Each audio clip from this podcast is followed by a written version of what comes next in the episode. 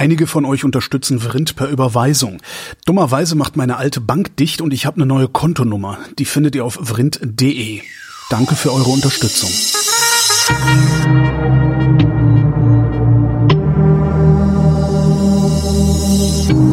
Wer redet, ist nicht tot.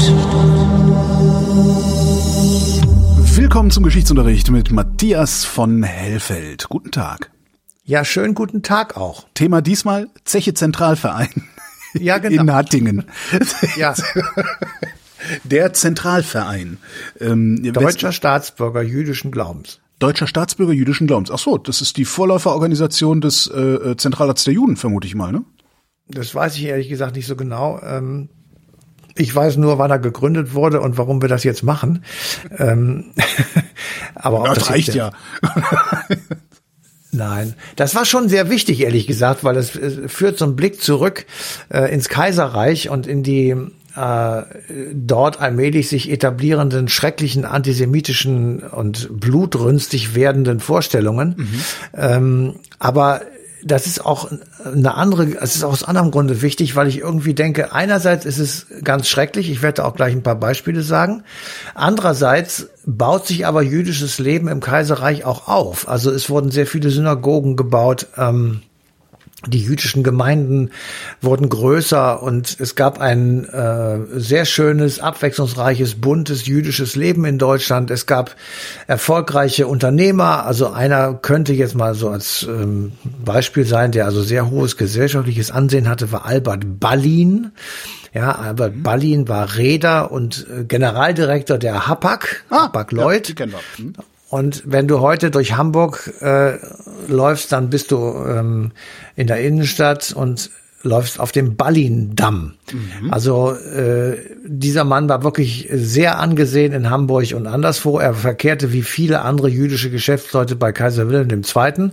Und ähm, insofern gab es beides. Also es gab ähm, diese Akzeptanz jüdischen Lebens, jüdischen Unternehmertums und jüdischer Synagogen natürlich, aber es gab eben auch schwersten Anti-Judaismus oder kann man auch durchaus sagen äh, Antisemitismus. Ähm, ich will mal so einen, äh, einen Punkt nennen, der also äh, unter uns Historikern äh, für Aufregung gesorgt hat. Es gab den berühmten Historiker Heinrich von Treitschke, der wirklich sehr viele Bücher geschrieben hat, der damals hohes Ansehen genoss. Und der hatte einen Aufsatz geschrieben, in dem stand, Juden sind unser Unglück. So, und ähm, dieser Satz, Juden sind unser Unglück, wurde später vom Stürmer und anderen Nazi-Blättern und von Goebbels und Hitler und so weiter ähm, wunderbar ausgenutzt und weitergetrieben, weil nicht nur Heinrich von Treitschke, sondern eben auch Hitler und Goebbels meinten, dass viele Deutsche genau so denken würden und genau äh, diesen Gedanken, Juden sind unser Unglück, auch unterstützen würden, sich aber nicht trauten, das öffentlich zu sagen. Und ähm, das lag daran, und das war auch der Streit, der sich dann unter Historikern ausgebreitet hat, dass äh, Treitschke der Meinung war, die Presse würde das unterdrücken. Und äh, wir kennen äh, den Vorwurf, dass die Presse etwas unterdrückt von heute Ja. oder dass wir einfach äh, Dinge nicht weitertragen, wie sie sind, sondern so drehen, wie wir sie gerne hätten und so weiter und so weiter. Und das sei eben damals auch mit dem, äh, ich sag mal, in der Bevölkerung vorhandenen Antisemitismus ähm, so passiert. Und ähm, wir müssen tatsächlich, ich sag mal, ähm, konstatieren, dass in der zweiten Hälfte des 19. Jahrhunderts, also sagen wir etwa so mit Beginn des Kaiserreichs, was jetzt nichts damit zu tun hat, aber das ist einfach eine Zeitmarke 1870 herum, ähm, es tatsächlich mehr werdende Indizien dafür gibt, dass diese Judenfeindlichkeit ähm, äh, zugenommen hat und ähm, merkwürdige Blüten getrieben hat. Das ist etwas anderes als Antisemitismus. Judenfeindlichkeit, Antijudaismus ähm, ist einfach eine negative Einstellung gegenüber Juden und Antisemitismus bedeutet, ich bringe sie um. Ja. Also äh, das ist nochmal eine deutliche Verschärfung. Ähm, aber ich will mal so ein paar Sachen herauspicken. 1878, äh, im, am 5. Januar sogar genau, ähm, gründet sich die Christlich-Soziale Partei. Die heißt tatsächlich so, Pfarrer Adolf Stöcker ist der Gründer und diese Partei ist tatsächlich reaktionär und antisemitisch. Ja. Ähm, sie nehmen Dinge auf, die man von Darwin ableiten könnte.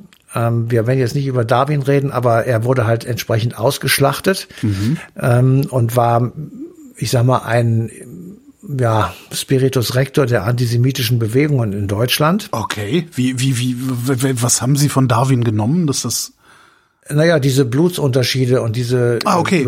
okay. ja, dass ja. du einfach, äh, er hat ja Affenforschung letztendlich betrieben und hat äh, daraus abgeleitet sozusagen bestimmte Dinge, die, von denen er meinte, wissenschaftlich das belegen, so zu, so belegen zu können, was auch, glaube ich, nicht so wahnsinnig viele Leute ähm, bekrittelt haben.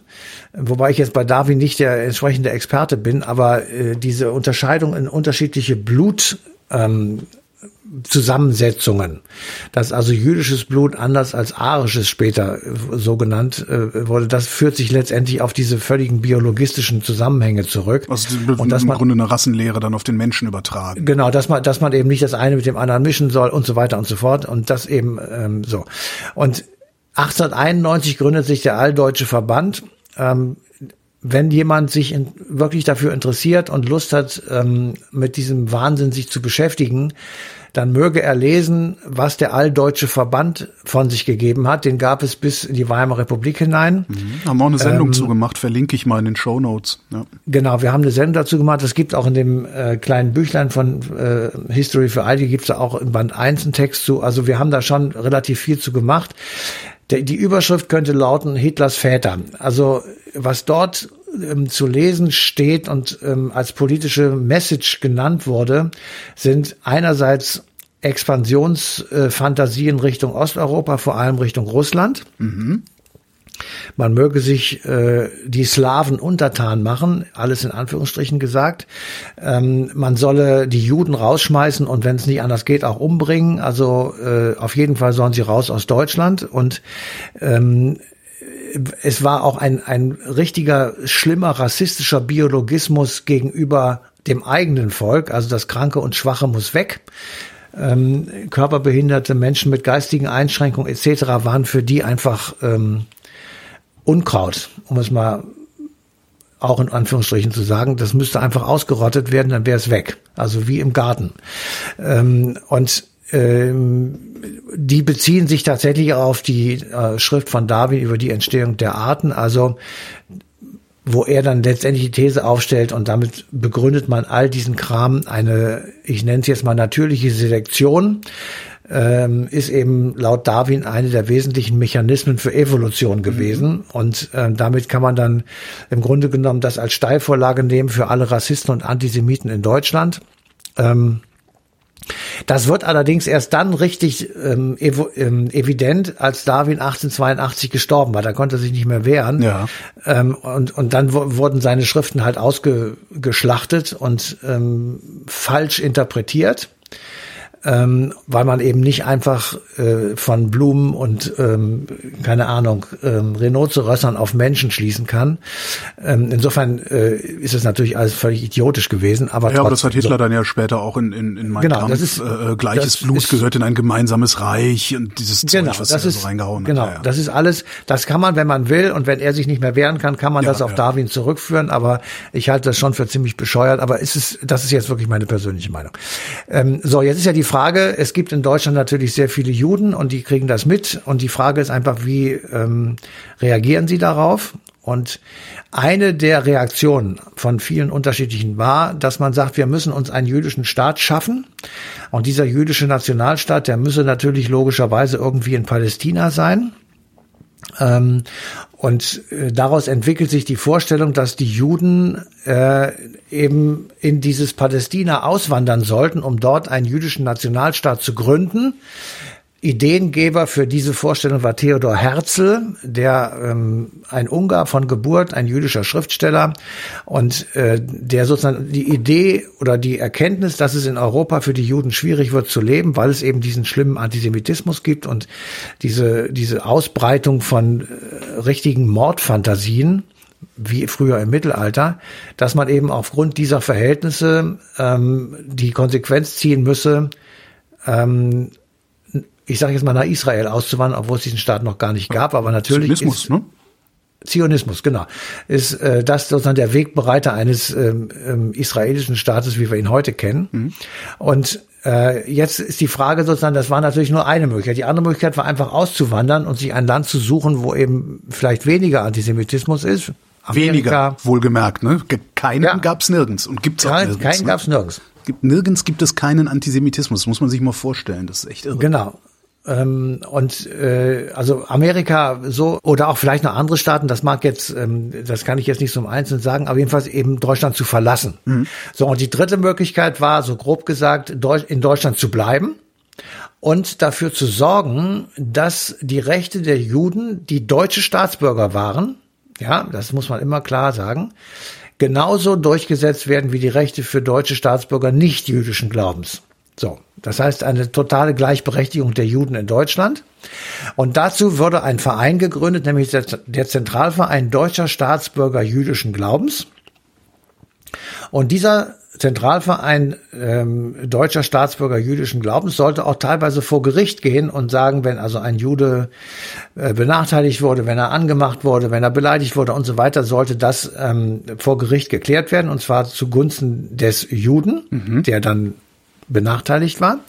Und dann wollte man über diesen Weg auf lange Sicht ähm, eine Gleichberechtigung von Christen, Juden und Nichtgläubigen in Deutschland erreichen. Antidiskriminierungsverein, wenn man so will. Ne? Kann man so sagen. Und das war auch dann tatsächlich äh, nicht nur ein Antidiskri de, äh, Diskriminierungsverein.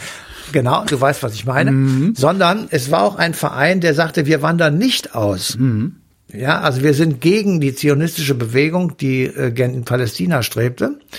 Äh, sondern wir bleiben hier und wir kämpfen hier für unsere Rechte und wir, wir engagieren uns für ähm, dieses deutsche Vaterland, unser Vaterland. Wir ziehen auch für dieses Vaterland in den Krieg. Es sind sehr, sehr viele Juden im Krieg gewesen, im Ersten Weltkrieg, sind hoch ausgezeichnet worden und waren eigentlich sicher, dass sie aus dem Krieg zurückkommend ähm, anerkannt werden als Leute, die sich für Deutschland mit Verlaub den Hintern aufgerissen Ja. haben.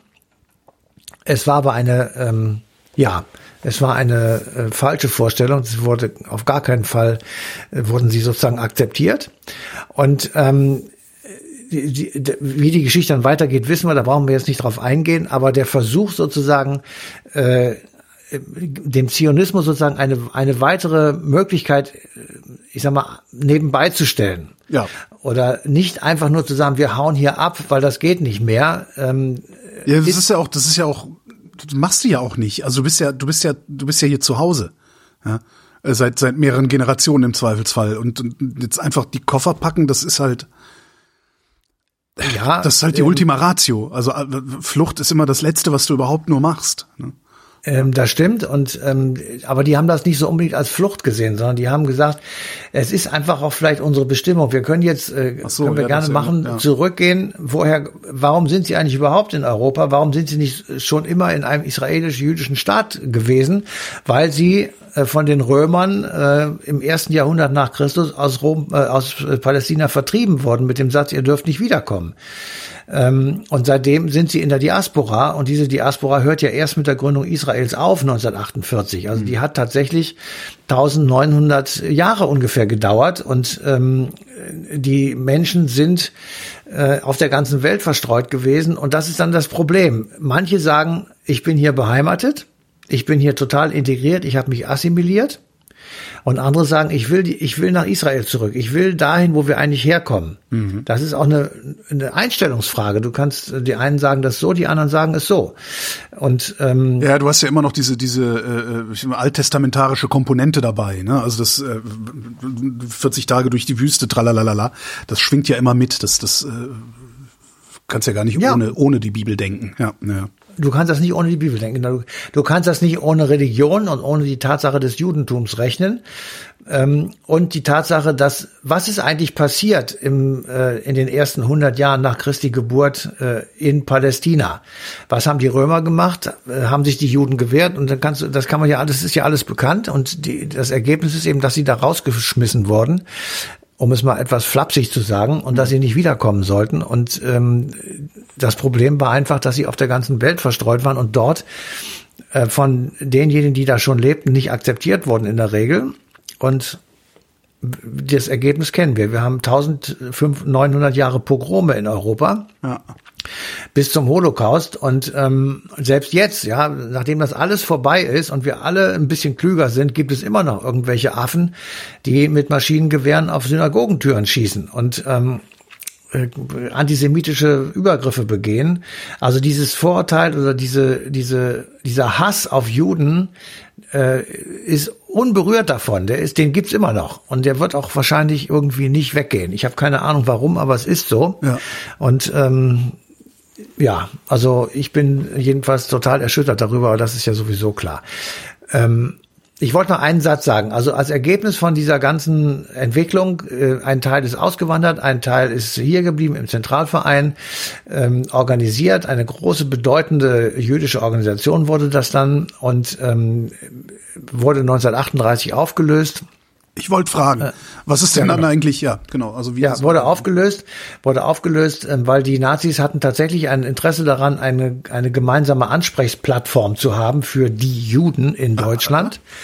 Ähm, das haben sie auch mit dem, ja, der Warschauer Ghetto-Rat war auch sowas. Die wollten halt Leute haben, mit denen sie direkt verhandeln konnten, um zu sagen, und heute diese tausend Leute. Ähm, also das ist ja ein ganz schweres Problem, was ähm, wirklich, das, wenn man das zu Ende denkt, dann dreht man ja komplett durch. Ähm, also, äh, ich habe geguckt sozusagen, was ist eigentlich daraus geworden und für das Jahr 2021 habe ich ähm, 91.839 Mitglieder gefunden, die in jüdischen Gemeinden sozusagen registriert oder organisiert sind. Mhm. Das finde ich ehrlich gesagt bei 80 Millionen oder 85 Millionen Leuten nicht so viel. Ja, die meisten haben wir umgebracht, ne? Es waren immer schon relativ wenige, also vergleichsweise 2002 waren es 98.000, mhm. 2005 waren es 108.000, da kamen sehr viele aus Osteuropa ähm, in der Zeit oder in den 90er Jahren, Anfang der 2000er Jahren. Aber vor dem Holocaust lebten ungefähr 600.000 in Deutschland. Mhm. Das heißt also, ähm, wir haben 92.000, knapp 92.000 äh, Menschen jüdischen Glaubens hier, die jedenfalls einen Teil des jüdischen Lebens wieder nach Deutschland gebracht haben ähm, und es auch leben und sich auch nicht davon beeindrucken lassen möchten, dass äh, ein gewisser Anteil der deutschen Rassisten und äh, Antisemiten sind. Ähm, also ähm, es ist tatsächlich, äh, wenn man mal in der Synagoge ist und sich dort mit den Menschen unterhält, schon etwas Besonderes, etwas Spezielles, aber sie sind immer noch äh, sozusagen sehr vital und möchten einfach ihr Leben leben und das finde ich außerordentlich beeindruckend.